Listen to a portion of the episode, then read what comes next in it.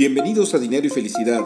Tu servidor Alberto Tobar te invita a reflexionar sobre el coaching de vida y las finanzas personales, con el único fin de que te sea útil para alcanzar tus objetivos y sueños. Sígueme en tu plataforma favorita de podcast, mándame tus comentarios y dudas.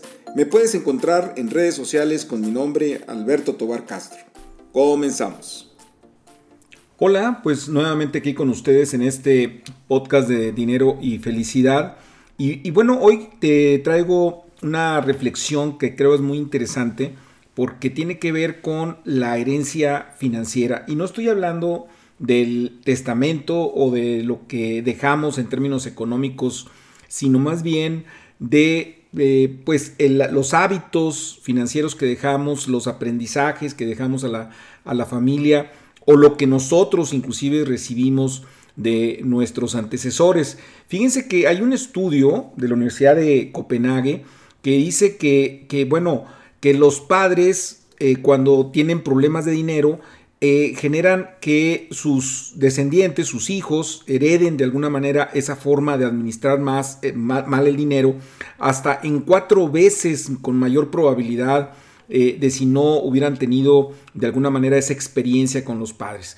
¿Qué quiere decir? Bueno, que si nosotros administramos mal nuestro dinero, es probable que nuestros hijos repitan esa experiencia y en este sentido, bueno, también pues podemos reflexionar sobre qué es lo que, lo que nuestros padres nos han enseñado.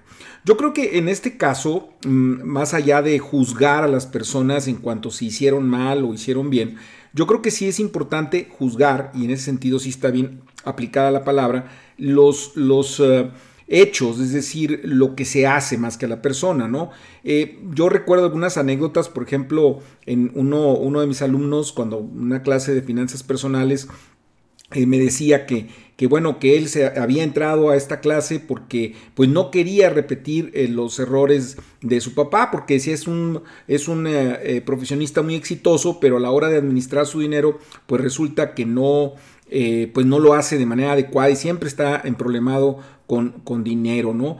Y, bueno, y de alguna manera el tema de, llevar una buena administración, porque, por ejemplo, otra persona me decía que en su casa le habían de alguna manera enseñado o, demostrado con, de alguna manera con su propio comportamiento que eh, era muy bueno endeudarse, que era una forma normal de llevar eh, las finanzas personales o las finanzas familiares, siempre tener deudas. Y bueno, pues aquí eh, también hay que revisarlo, de hecho los invito a que revisen por ahí una columna que sacaré el próximo eh, jueves 11 de agosto, en donde hablo precisamente de los mitos del endeudamiento, porque hay creencias que no necesariamente son ciertas. Pero bueno, en el ámbito de estas finanzas personales, creo yo que sí debemos de reflexionar y repensar lo que nos, nos enseñaron nuestros, nuestros padres o nuestros abuelos y al mismo tiempo ser responsables con las generaciones que siguen.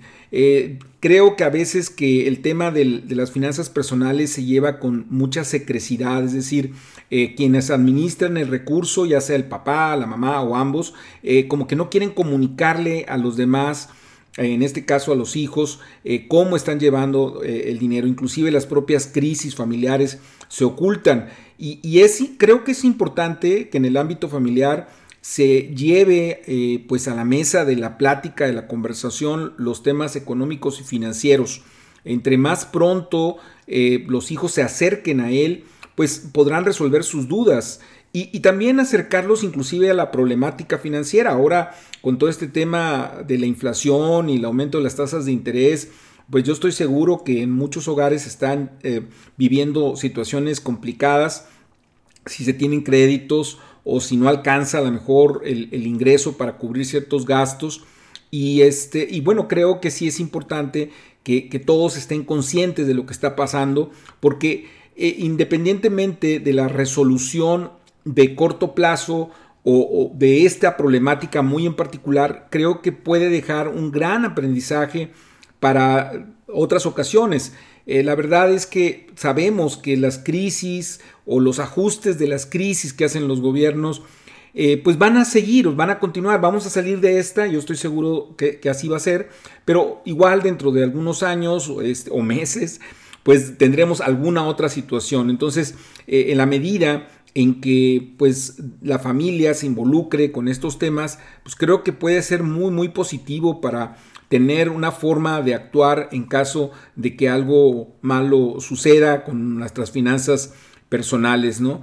Entonces sí creo que es importante revisar esa herencia financiera, esas costumbres, no repetir los mismos errores que hicieron eh, pues nuestros padres, eh, obviamente también rescatar lo que hicieron bien, ¿verdad? Porque, por ejemplo, ahí hay un tema de, ahorro donde muchas veces venimos de familias de, de, esfuerzo, con esfuerzo, hicieron cosas y que se lograron a través del ahorro. Bueno, aprendamos ese tipo de, aportaciones y, este, y dejemos de alguna manera estos errores que se pudieron haber cometido para mejorar nuestras finanzas.